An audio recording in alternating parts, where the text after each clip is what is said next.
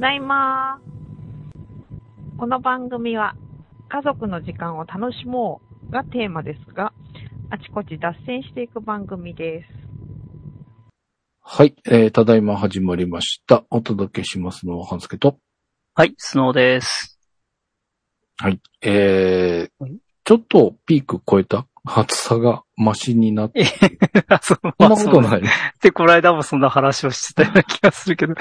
うん、いや、埼玉は暑いです。やっぱり暑いんだ。暑いですねなん。かまあ、暑いのは暑いんだけど、うん、やっぱりね、ちょっと、あ違いますか。うん、少し超えたかな。まあ、ちょはいあれかな。曇ってたからなのかもしれませんがあ、ーちょっはい。と、こう、涼し、涼しい。うんあの、外から風を、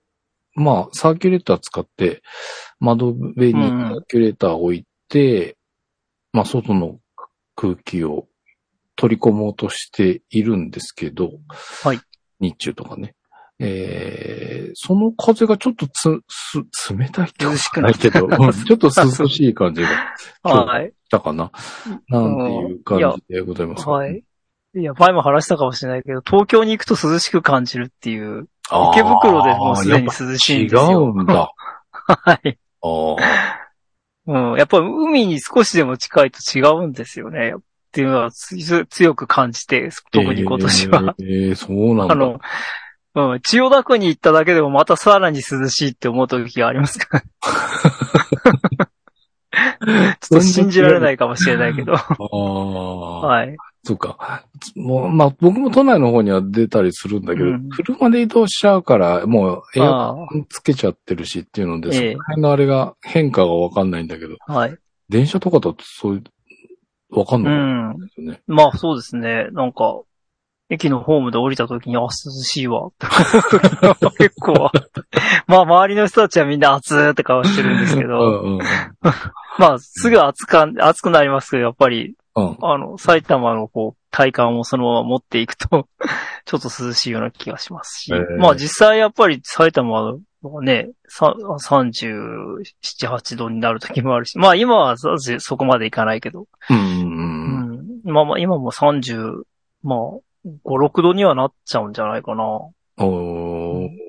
なんか、じゃあ、避暑地とかに出てるみたいな。都 内に、て都内に出るだけで、なんかこう、まあなんかその涼高原に行ったみた いな、そうですそね。んな感覚があるのかもしれない。はい。はいまあ、そんな中でございますが、まあ、えっ、と、久々、なんか、エンターテインメント系のをちょっと重点に、あの、お届けしてきたのですが、はい。まあ、あの、ただいまいろいろと、おーもの、えー自治ネタだったり、教育ネタだったりっていう、あの、ローテーションでしてやってきていたのが、はい、そうですね。えーちょっとエンターテインメント寄りにしてきていたので、はいあまりこういう話を、話題が、えー取り上げられていなかったんですが、まあ、そのさんがちょっといろいろと整理をしてくれまして、自治ネタを今週はお届けしたいと思うので、はい。えー久しぶりな、もしかするとブラックなスノーさんが、かもしれませんが、はい。えー、自治ネタで今週は行きたいと思います。はい。まあ、ちょっといろいろとありますが、そうですね。えー、まずどっから行きましょあ、まあ、上からでいいですけど。はいまあ、あの、まあ、数年前からね、あの、特にオーストラリアで、こう、まあ、あれは山火事というよりう。は、んうん平平原火事というか、うんうんああう。いうんのなんて言うんでしょうね。まあ、あの、いわゆる自然、まあ、でも、し自然の中での発火。森林火災か。 あ、森林火。火災とかいううんああ話、まあ、大きく言えばそうなるんでしょうかうん。あの、もうコアラがね、だけじゃなくて、まあカンガルーとか、まあとにかくいろんな、あの、野生動物も、あと、まあ人も巻き込まれてっていうのも、うん。あの、あれだけ大変だった割には、まあ23人の死亡で、だったみたいなんですけうどん、。まあコアラは何億ってなく、なくなったらしいし、っていうえーこ。とで、奥、奥なんだ。奥、奥、奥って書いてあったような気がする。まあすい。ごい、すごい数がなくなっちゃって、はいはいはい。大変だっていうことで、うんが、まあ、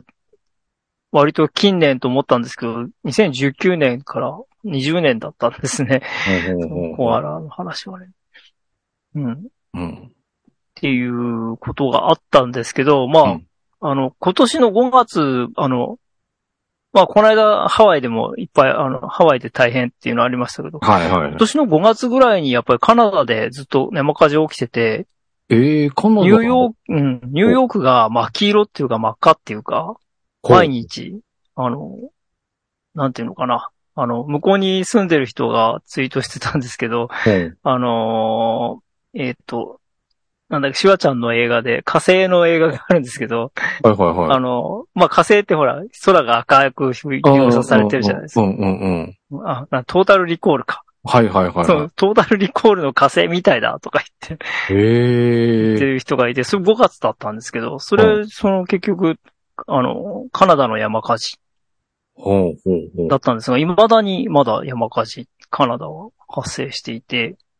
収森ま林っ火て事、ないの火災。うん、うん。まだ、まだ、まだみたいですね。こう最近、最近のニュース。すごいな。はい。8月21日のニュースで、うん。あの、カナダの森林火災は、もう1000箇所以上沈下していませんっていうことで、ええ大変ですっていう。何ヶ月間か燃え続けてるってことすそうですね。ごいな。うん。だから大変なんですっていう話を、が出てまして、いや、それは大変。まあ、日本が暑いだけじゃなくて、せ地球的にうんうん暑いんだろうっていうのが実感されるようなニュースなんですけうど。ん。うんで、まあそう、あ、カナダ大変なんだと思ってたら、あのー、僕がすごい好きなっていうか、あ の、えっ、と、テネリフェ島っていうスペインのカナカナリア諸島があるんですけど、そこの、あの、なんて言うんでしょうね、あのー、インターネット FM 局がすごいい い、あの、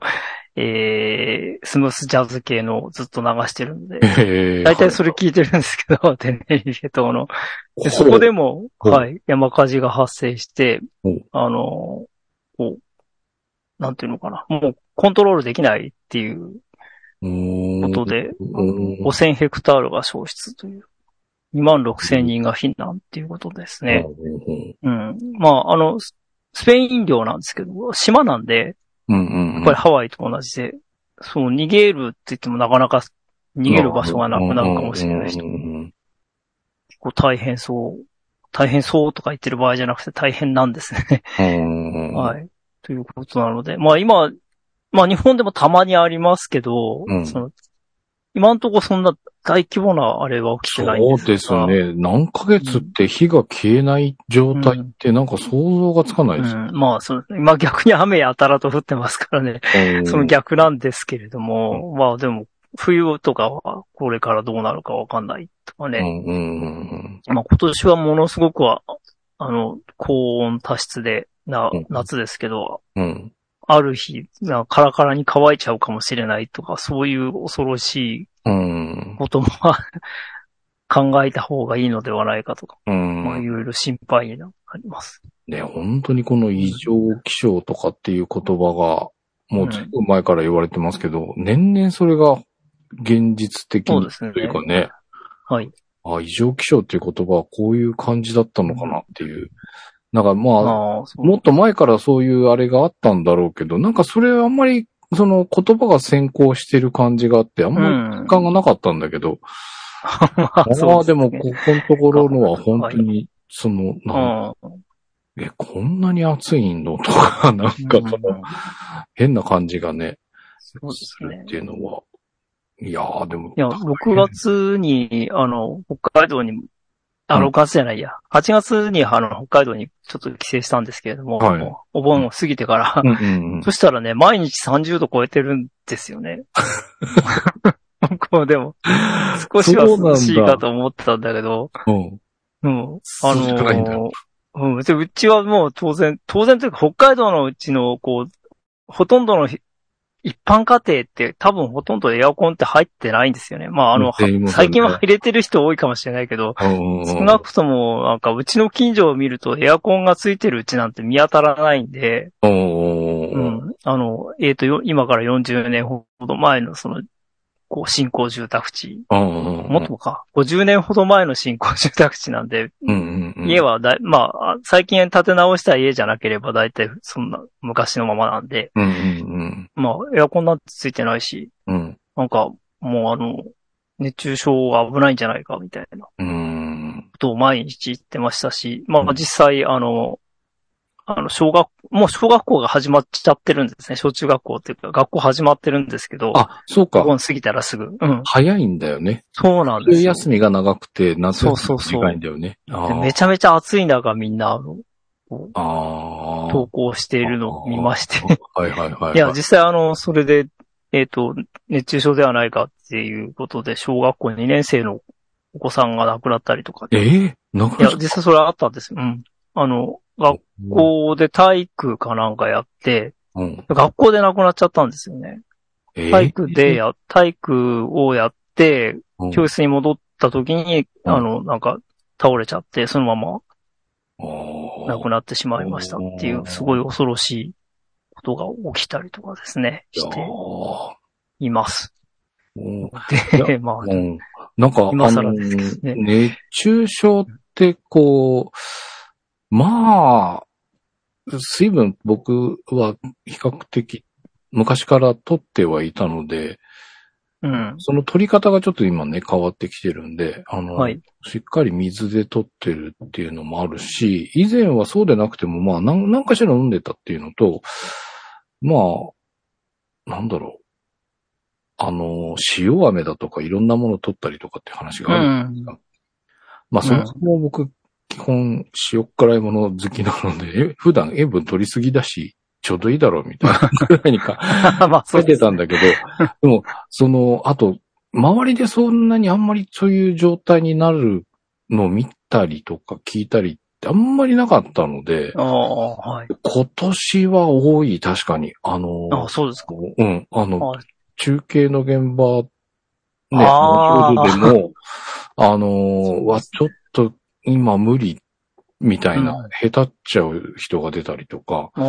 なんか、あのー乗り物酔いだだ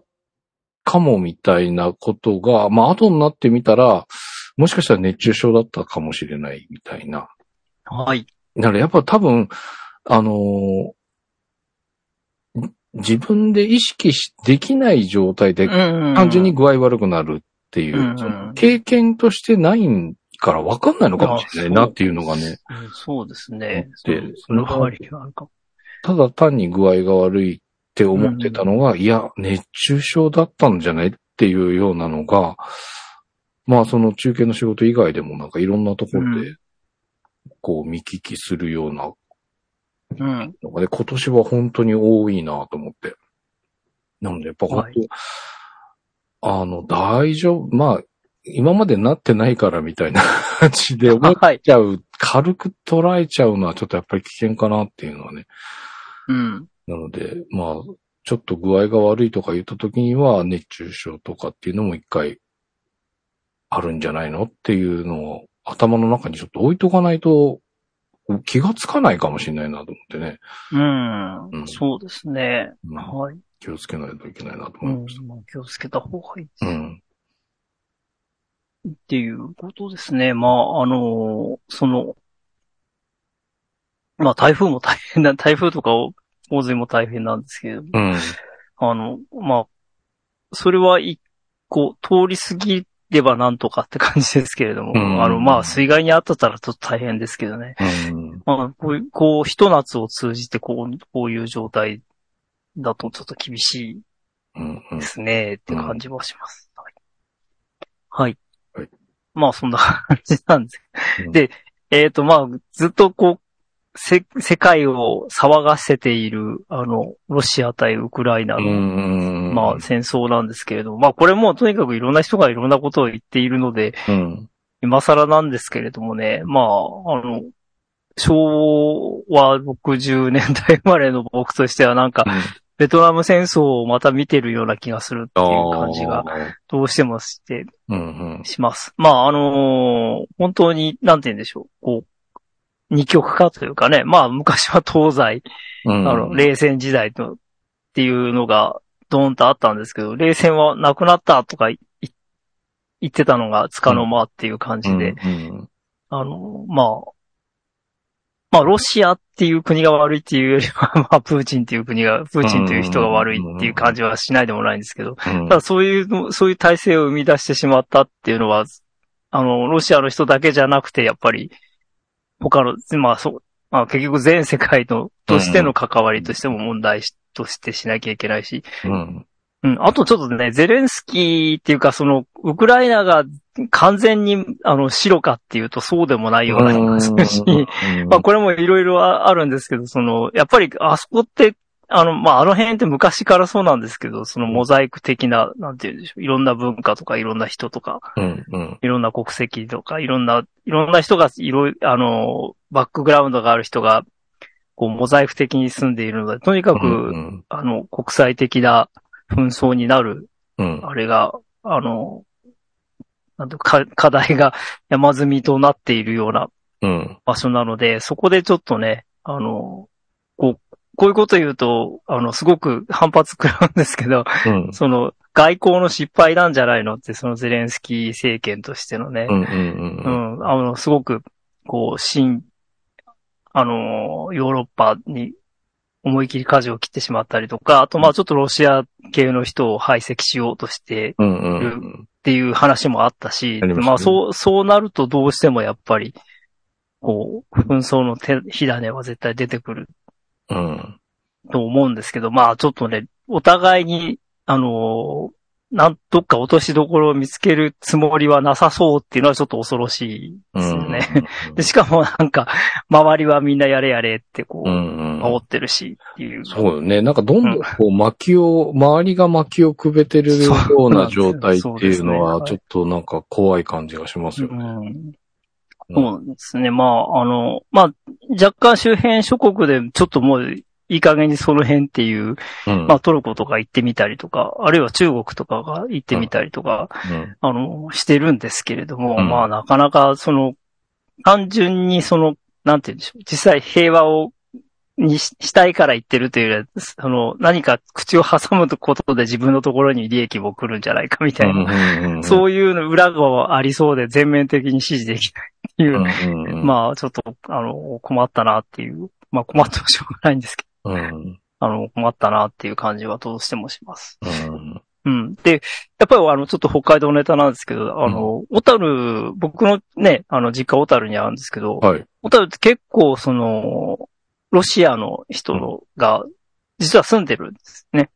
あの、貿易商、貿易してるから。うんうんうん。で今どうなっちゃってるのかよくわかんないんですけれども、うんあのー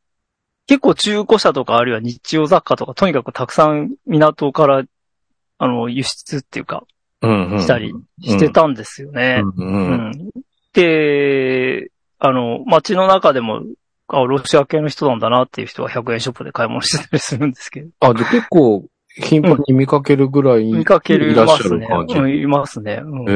ーただ今どうしてるんだろうっていうのはちょっと心配、うんうんうんうんなんですけれども、うんできあの、昔はなんか結構その、こう、中古車の販売のあれがすごい熾烈で、うんいろいろ、あの、社会問題化したりとか、うん。うん、あとなんか、あの、銭湯がね、うん。外国人って過去ロシア人お断りとか張り出したりして大騒ぎになったりとかへーいろいろあったんですけれどほも、うほうまあ今、だいぶその、なんていうの最近はだんだん慣れてきて、お互い慣れてきたのか、こう、あそういう圧力みたいのは聞かなくなったんですけれうどんもね。うんうんうんまあこういう、あの、せ戦争っていうまた全然その個人とは関係ないところで、うん。あの、いろいろ、こう、影響が出てきてしまうっていうのは、住んでる人にとってどうなんだろうって、ちょっと、あの、気にはなりますし、うん。あと、あの、これちょっと確かめてないんですけどね、あの、小樽市って、ナホトカ市と友好都市なんですよね。ああ、はいはうんで、駅にね、でっかい、かなり大きなね、うんあの、モニュメントが立ってます。立ってるというか、壁面に、こう、ナホトカ市と友好都市ですい。っていう、そういう駅、うんうんあの、モニュメントがあるんですけど、うんあれはどうするつもりな んだろうとか、いろいろああ、いやー、思うんですよえー、まあ、うんまあそもそもその輸出って今どう制限とかた、多分制限されてるんでしょう。ね、そうするとと、思うんですけど。日本にいてもしょうがないやみたいなしょうがない状け態どになってるかもしれないし、うんっていうとこで。まあでも有効都市とかっていうことに関して言うと、なんかね、本来うん。そこはなんか、いろいろ、まあ文字の通り有効でうんっていう、そのための、その、掲げたものだから、そうですね。それをなんかね、なうんまあ、こういう状況だからって、畳むのもなんか、どうなんだろうとも思うし、うん。まあ、ね、早くこの戦争自体が終わって、まあ、日本との関係とかっていうのもまた、良好な歩みを進めるような、ただでさえね、日本とロシアっているあるわうけん。だから、まあ、いい方向に行くといい、っていうふうに、まあそうですねたいとこですけどね。はい。うんそうなんですよね。うん。あ、なんか、お小樽市のホームページ見ると、2019年はまだ、あの、こう、講師施設団が名穂とか市を訪問とか書いてありますあ。あ、まあ、その後コロナもあるから、それで行けなくなったんでしょううね。ん行けないっていうのはあるけど、その後は何も書いてないですね。うんうんうんううんん。お互いに2019年までは行ったり来たりしてまます。あ、あるんだね。うん。うんは。い。うんうんうんまあ、まあ、あと、それをちゃんとしてほしい もの。なんか、ね、こうなっちゃったとしても何かやってほしいものだと、ちょっと思うんですうけど。んうん。と思いますね。本当なんか、はいうーん、その、国としてそういう状況っていうのが、まあそういう友好都市的なところだけでもこうん。う、なんかいい関係を少しずつ前に進められたら、もしかしたらそれが大きくなっていく可能性っていうのはゼロじゃないだろうから、ね、本来は、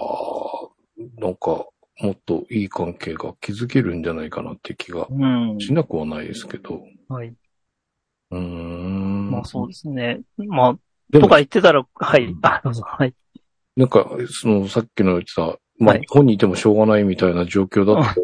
はいえロシアの人ももしかしたら、小樽からだいぶ撤退していなくなあ、ってしていなくなってんのかなあの、中古自動車屋さんと中古パーツ屋さんはロシア語の看板がドカーンと書いてあるんですよ。ああ、へえ、港にあるへえあーううんん。うん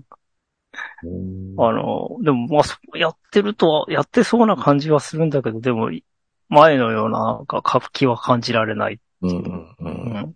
ます。うんはいまた今度帰ったらちょっと、様子見に行ってみようかな。うん。うん思うんですが。はい。はい。え、とか言ってたら、あの、ほら、ロシアのその、こう、軍じゃない軍事会社ワグネルっていう、はいはいはいはその人の、そう、親分のブリゴジンっていう人がい乗っているジェット機が墜落しましたという話が入ってきまして、い。まあ、あの、まあ皆さんも知ってる通り、うんまあ、く半分クーデターみたいなことを起こしたりして、うんうんうんうわ、どうなるんだって思ったらなんかやっぱりやめるわとか、なんかすごくうんよくわけのわからない、うん。あの、行動をしてた人なんですけれども、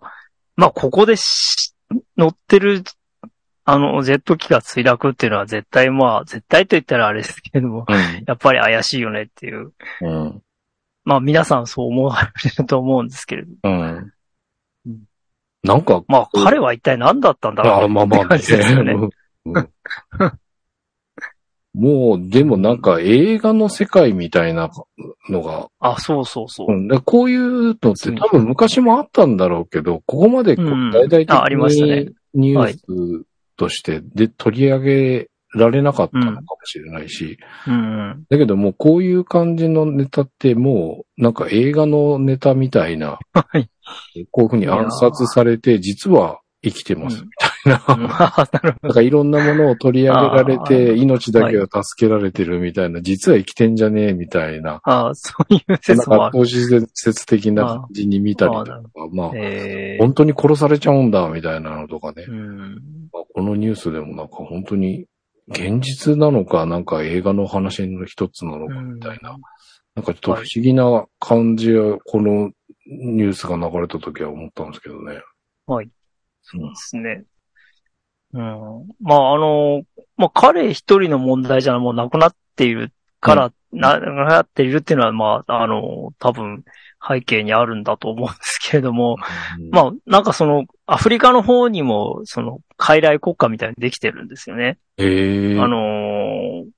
こう、ロシアが、ロシアが、まあその、し政権を支援してっていううんうんうん国があるんですけど、まあそこの政権を支援するのにワグネルがものすごくたくさん入っていて、あ、そうなんだ。まあ軍の代わりにワグネルがやってる。うんうん、その、そこの地元の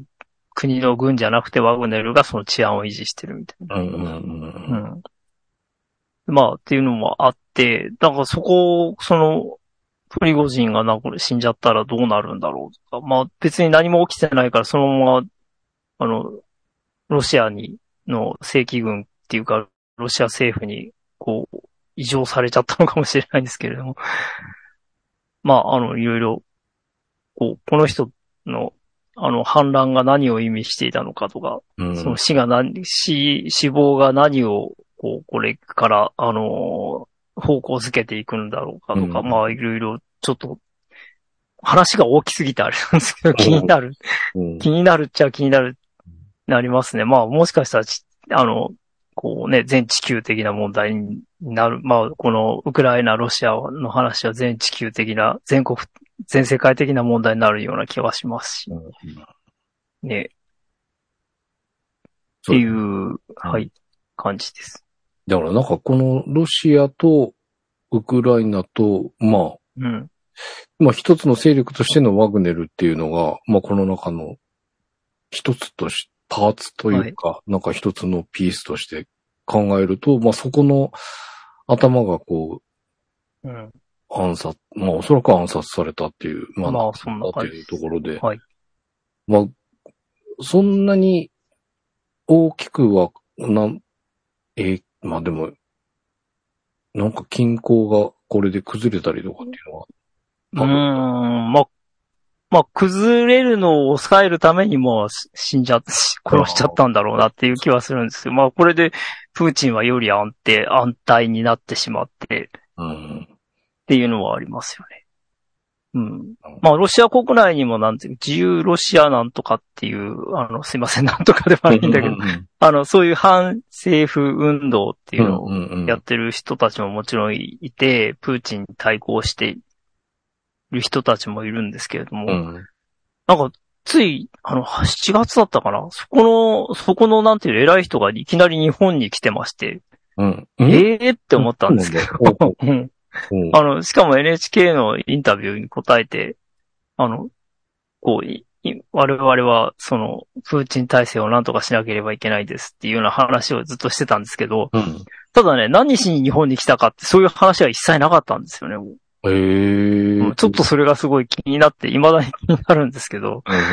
うん、一体何しに来たんだろうっていうのはやっぱりあります。うん。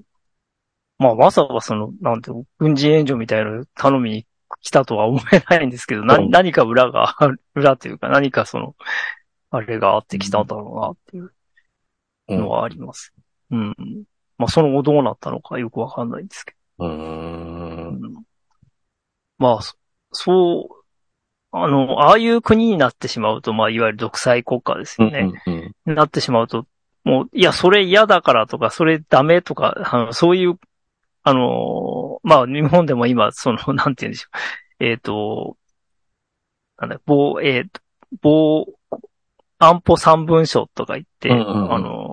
こう日本えー平たく言うと先制攻撃してもいいんだ、みたいなうんうんうん話が出てますけれども、うんまあ、それ、それ、そんなことしちゃいけないでしょうって言っただけで逮捕されてしまうみたいな。うんうんなことになってしまうと、うん本当に困ってしまうってい うか、まあ困ってしまうっていうかい、あの、こう、人間のこう、人生のこう質として変化してしまううんうんうんので、やっぱりなんか、まあそうならないように、こう、まあ、国際的な情勢だけじゃなくて自分の国の中の方うもんうんよく見といた方がいいんだな、じゃないかなっていううん思っています。うんうん、なんか国際的な情勢ってこう見てるとすごい他人事みたいに、まあ本当日本ってね、地理的に隔絶されてるから、うん海で、すごい他人事に見えてしまうのが、うん。あれなんですけど、まあ確かに他人事じゃないですよね。うん。うん。だからこの、今のじょロシアの状態とか、まあ、近くで言えば北朝鮮とかね、そういう状態に日本がなるって想像しづらいですもんね。まあそうですね。なまあなんとなく、みんなちゃんと自分のやりた、 あの、やりたいことはちゃんとできてるでしょうっていう感じにもない、ない、見えなくもないんですけど。ただなんかちょっと、怪しい感じはしなくもない。あまあね、ここ数年のは感いじからすると、うん。まあ、その延長線上にそういった独裁政権的なものが、うん。まあ、い昔よりはなんとなく、あ、もしかして日本やばいんじゃねみたいなのを感じることが、だいぶ機会が増えてきてるような気そうがでしますね。はい。まあ、あの、日本の場合なんか不思議な、あれで、こう、無関心みたいな感じ、層が多いことで、なんかすごく、いわゆるポピュリズムの、こう、ちょっと、あの、こう、非常にエキス、こう、過激な人たちが一生懸命やったことで全部そっちに引っ張られるみたいな感じになりそうな気はしないでもないんですけれども。うんうんあの、ちょっとまあ日本とそのいろんな諸外国は一緒と考えられるかどうかは別なんですが、 あの、ちょっとすごい遠い話なんですけど、地球の裏、日本から言うと地球の裏側で南米なんですけどね。うんあの、ほら、えっと、ブラジルのボルソナロ政権っていうのも結構極右というか、極右というか、かなり、あの、新自由主義で、うん。がい、がが言ってた人なんですけど、が、がいまして、で、いや、そ、それもちょっと迷惑だろうね、と、まあ地球の反対側なんですけれども、うんあの、迷惑、こう全世界的に迷惑な人なんじゃないかなとか僕はちょっと思ってたんですが、そしたら今度アルゼンチンでもうん極右政権が誕生するかもしれないっていう風になってきて、うんちょっと、あこれは大変みたいなうん。感じになっております。うん。はい。で、アルゼンチンってちょっと前は、あの、えっ、と、軍事政権で、うん。まあちょっと前ってだいぶ前ですけれども、軍事政権であの、フォークランド紛争っていうのを起こしたはいのはでい。有名ですけれども、うんあの、イイギリスと、それこそ、あの、地球半分、こう、うんまたいでイギリスと、うんうんこう英国と戦争したわけですが、 まあそれで負けて、えー、また、あの、こう、割と、なんていうんですか、中道的な政権になったんですけれども、うんまあまた今度、その、やっぱり貧困っていうかね、生活苦が非常に大変みたいで、はいはい。それを、まあ背景にして、えー、あの、こう、こ極右な人が、 えー今、大統領選を戦っていますええことです。えー、ハビエル・ミレイ氏っていう、うんまあ、経済学者なんですけどね。はい。はい。あの、自由、まあ、日本でもよく聞きますけど、あの、新自由主義っていう、うん自由市場主義者、こう、あの、国が いろいろ、その、なんで、規制とかし、そういうのをしないで全部やり、こう、強者が、あの、社会の中では強者が、あの、勝って当たり前なんだからっていう、そういう垣根を引っ張らえっていう、あの、まあ、経済学者、経済、あの、主義っていうかね、そういう人の、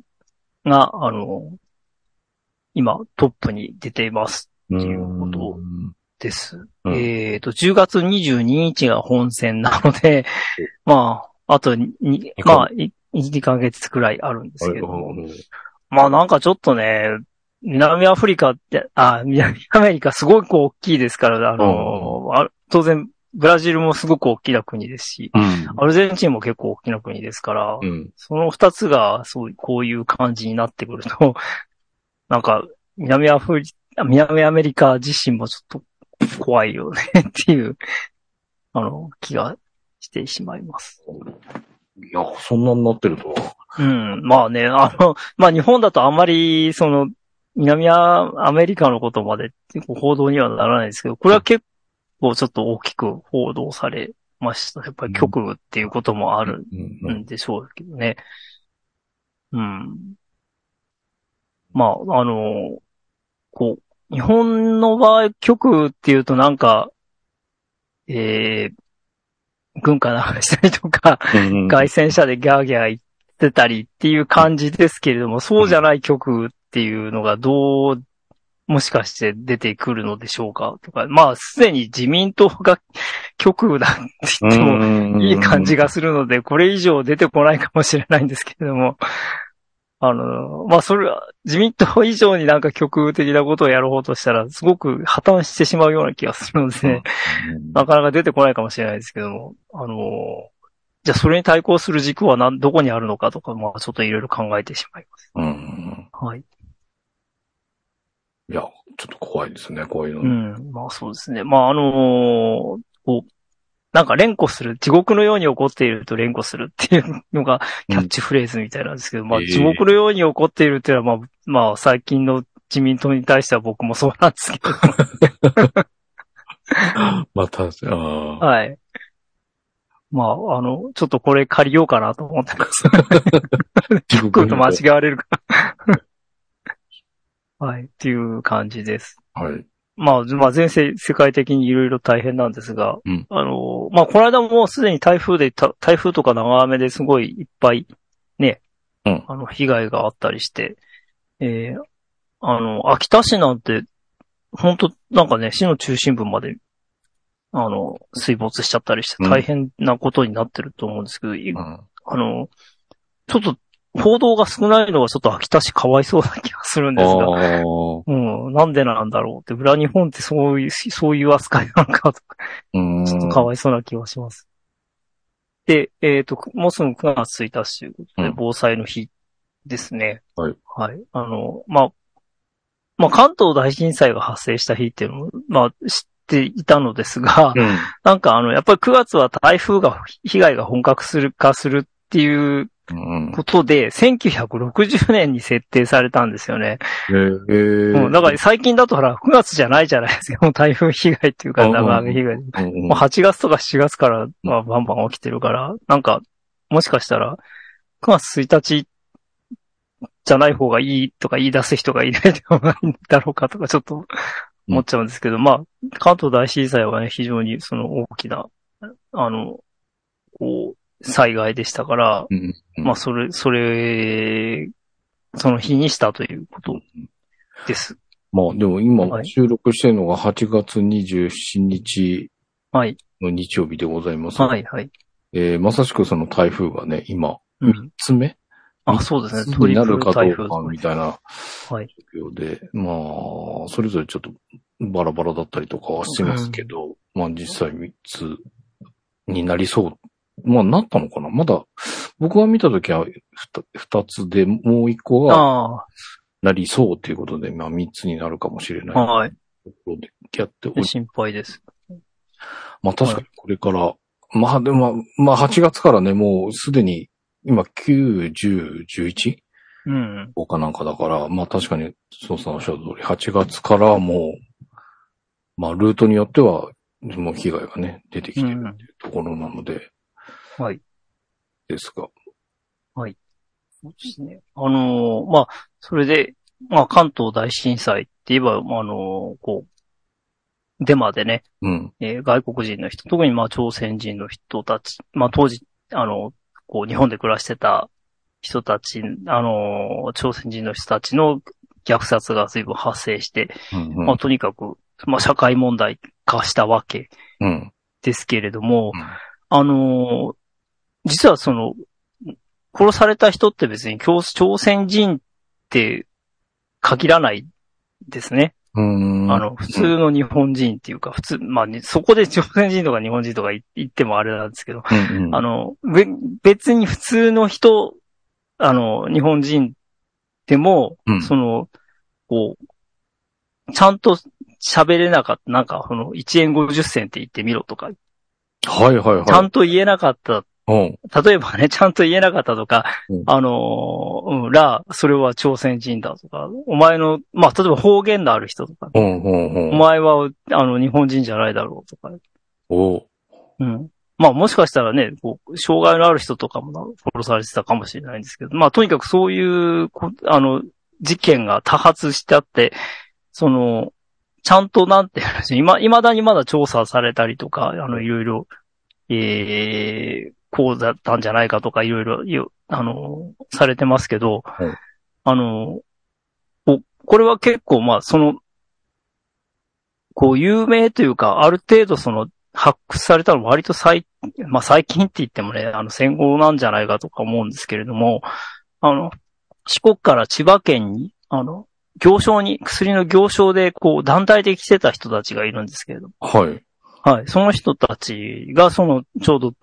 大震災の時に、その、えーまあ今の野田市の近所らしいんですけど、福田村というところを通りかかっていたら、その大震災起きて、おうで、あの、こう、東京からは相当離れて、まあ当然ですけど、はうんうん当時の、当時はもうさらに離れてる、時間的な距離もうね、んうんうん。から、その、情報とかあんまりない中で、その朝鮮人が、その、こう、いろいろ、こう、えー、暴動を起こしてるんだとか、毒を入れてるんだとうんか、そういう話が漏れ伝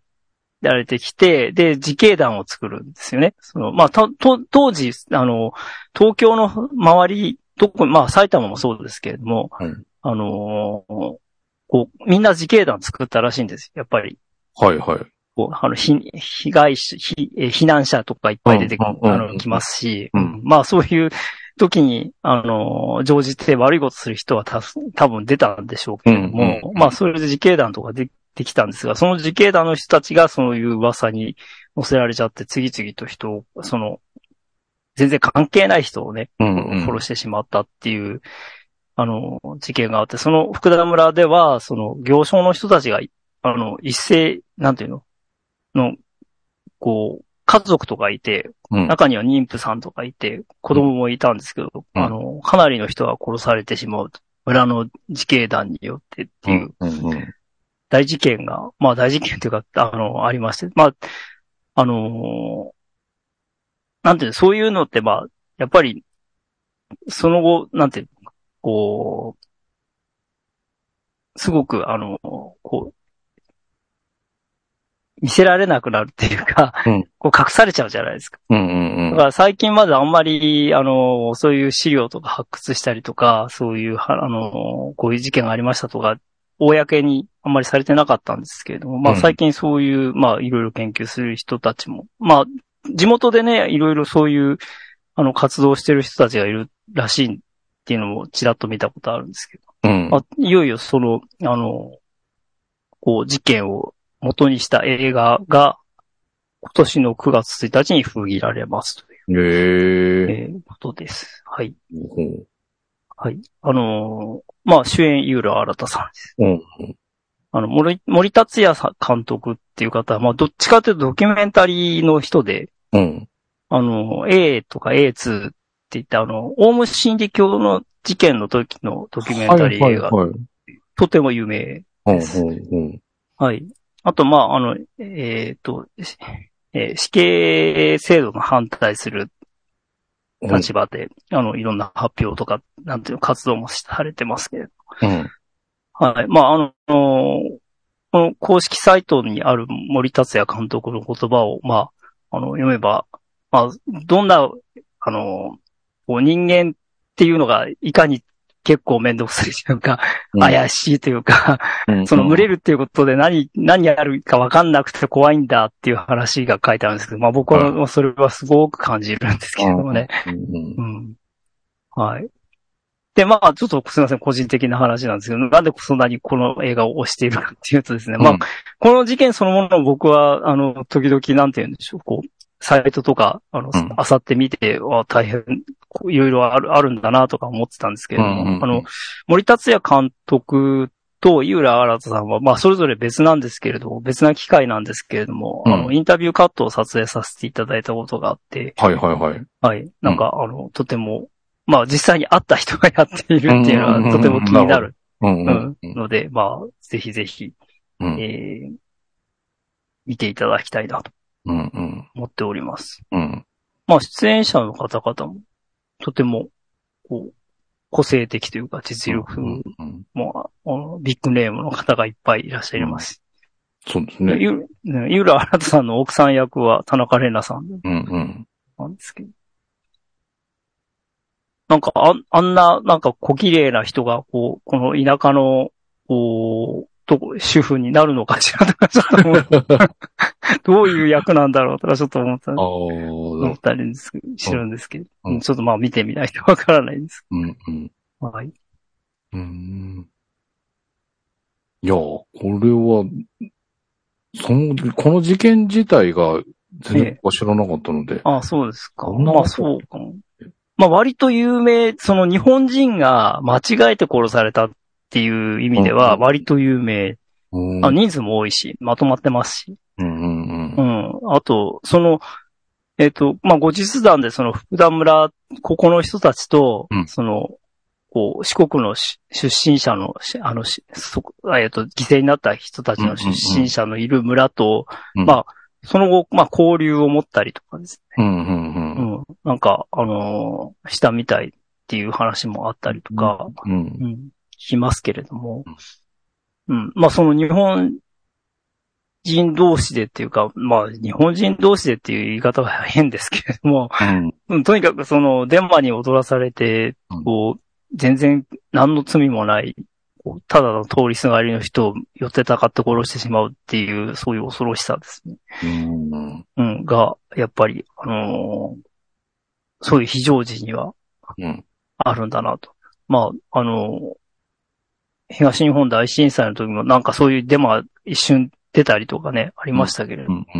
まあ幸いそういう事件に、まあ表立ってはないけど、まあいろいろやっぱりその影ではもしかしてあったんじゃないだろうかとか、ちょっと心配です。うんうん。ねなんかその、情報がこう、まあネットで、うん。その、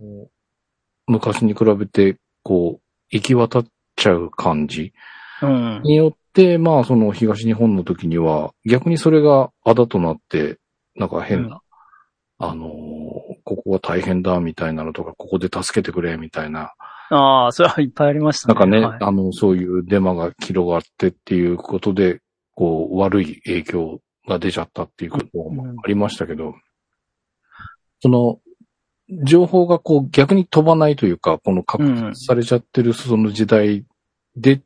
むしろ、こう、情報が行き届かないことによってこういうことが起きてしまった。うん。なんかちょっと、あのー、いずれにしてもなんかその、あの、それも、ネットのやつだと、こう、いたっていうのかな。あうの、ん。一人の個人が発信できちゃうっていうか、その影響がまあ大きかったり、はい。化けちゃう可能性があるっていうことと、でも、この時代に関して言うと、まあ、情報がないからうん。その、他になる、そのうん個人ではなく、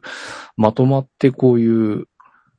おかしなことを起こしてしまうっていう、なんかう、ん。もう違いっていうのが、まあでも、大勢が集まってなんかおかしなことになっちゃうっていうのは、さっきのロシアの話じゃないですけど、はい。やっぱ怖いですよね。あうの、ん、まあそうですね。うん。まあ、さっきのね、その朝鮮人だから日本人だからっていうのがおかしいっていうふうに、そのさんもおっしゃってましたけど、はい。まあ、日本人だから殺されるのがおかしくて、朝鮮人だったらしょうがないみたいなことではうん。ないですし、うん。だけど、まあ、確かにその、同じ日本人っていう、まあ、この時代だと、そのね、あの、 いろいろと、周りの国との関係とかっていうのもあって、はい。同じ日本人に対してそういうふうになってしまう、その狂気というか、うん。そういうのは、その集団の怖さっていうのは、まあ今でもはね、い。形としては違って、まあうん。一歩間違えればっていうのは全然あるような気がするので、はい。まあ一回こういうのは考えるいい機会かもしれませんよね。はい。そうですね。うんうん。まあ、あの、まあ映画化は大変だったんじゃないかとは思うんですけれども、うん。まあ、へちょうど100年といううんことでですね。まあ、あのー多分防災関係の、あれは、イベントは目白押しでしょうから、うんまあ、実際にその防災に関して考えるのもあれですけど、そうそういう、その、えー情報っていう点でも、そうですし、あとまあ自分の中で差別意識がないだろうかとかうんうんうん。ね、うん、まあいろいろ考えた、考えてみたいとうん。思います。うん、ちょっと重い話ですけいや、まあでも本当に、ね、その差別意識みたいなのは本当にないのかみたいなのっていうど。のは、あの、なんかのき折に触れ、考えないとっていうのはありますよね。うん。どうしてもなんか、あの、自分の知らないものにとか、自分と違うものに対しての偏見っていうのは、まあ僕の場合に関して言えば、なんかあるような気がしちゃうんですよ。だけど、はい。まあ、し知ってみればっていうか、その違うものについて、こう、少しし知ろうとするだけで、その変な誤解だったりとか、違ったものがこう、あ、なんで俺こんなこと思ってたんだろうみたいになることうん。あの、たびたびあるので、やっぱりその、あれと思った時にちょっとその偏見、自分の偏見とか、自分の無知から来てるものだったりとか、なんかそういうものではないんだろうかっていう疑いとか、その、ちょっと先を見ることをするっていう癖みたいなのは、なんか考えるいい機会かもしれないので、はい。こういう日に、そういうふうに、こう、自分を見、見直すいい機会になる作品かもしれないなって。うん。これが、まあこれを見て何かいろいろ考えられることができれば、この9月1日イコール防災の日で、じゃあ防災について、まあもちろん防災の日についても、この、我々はね、あの、こういう国なんでいろんな防う災のん。ことは考えないといけないなっていうことなので、あのー、そういういい機会にするべきだとは思うし、プラス、あ、関東大震災の時にこういうこともあったんだなって、まあ僕みたいなの知らなかった人間からすると、一緒に合わせて思い出して一緒にこう考えられる機会になるかもしれないなという、うん。そういう意味ではすごくこう気になる作品ではあるなと思いました。もっとなんか大々的にやってくれれば、まあ結構な関数ではあるけど、うん。あ、そうですね。うん、なんかもっと、その、公開する劇場増や、増えてもいいような気がしますけどうね。ん。まあ、公式サイトの方のリンクも、えー、テキストの方に貼っておきますので、ぜひ、はいアクセスしていただいて、まあ、まあ、あの、まあ、ええまあ、9月ということで、こういう話で、うん話題で、はい、締め、あの、締めくくりたいとは思うんですけれど。すね。まあ、とにかく皆さんお気をつけてとしか言いようがないですね。はい。ああ、これからね、どうなるか。まあ、今、現在進行中の3つの台風の行う方んになりますし、まあ、これから、まあ、これで済むわけではない。おそらく、いくつもまだ来るだろうしっていうことを、うん。どうなそうですね。はい。心配を見ますが。まあ、いろいろと、まあこういういろんなことを考えて、まあ自分が取るべき行動だったりとか、はいたびたび言ってますけど、その無関心はすごくうん。いろんなものを放置してしまうと、結果どうなるかわかんない怖さっていうのはうんだから、んビビたるものであれと、こう、目は光らせるというか、はい。注意を持って見ていかないといけないかなっていうのはたびたび思いますので、はいまあ、そういうふうに気を使っていければと思っております。はいで、まあ、ちょっとなかなかね、こういう お話をなかなかできていなかったんですが、また、あの、自治ネタも定期的にやっていきたいと思いますし、まあ、楽しみ的な、エンターテインメント的なもののご紹介だったりとかっていうのも、まあ、引き続きやっていきたいと思っておりますので、えー、ぜひまた次回以降もお楽しみいただければと思います。はいということで、お届けしました。ただいま403回お届けしましたのは、はつけと。はい、そのでした。は。では、また次回。はいありがとうございました。い、お疲れ様でした。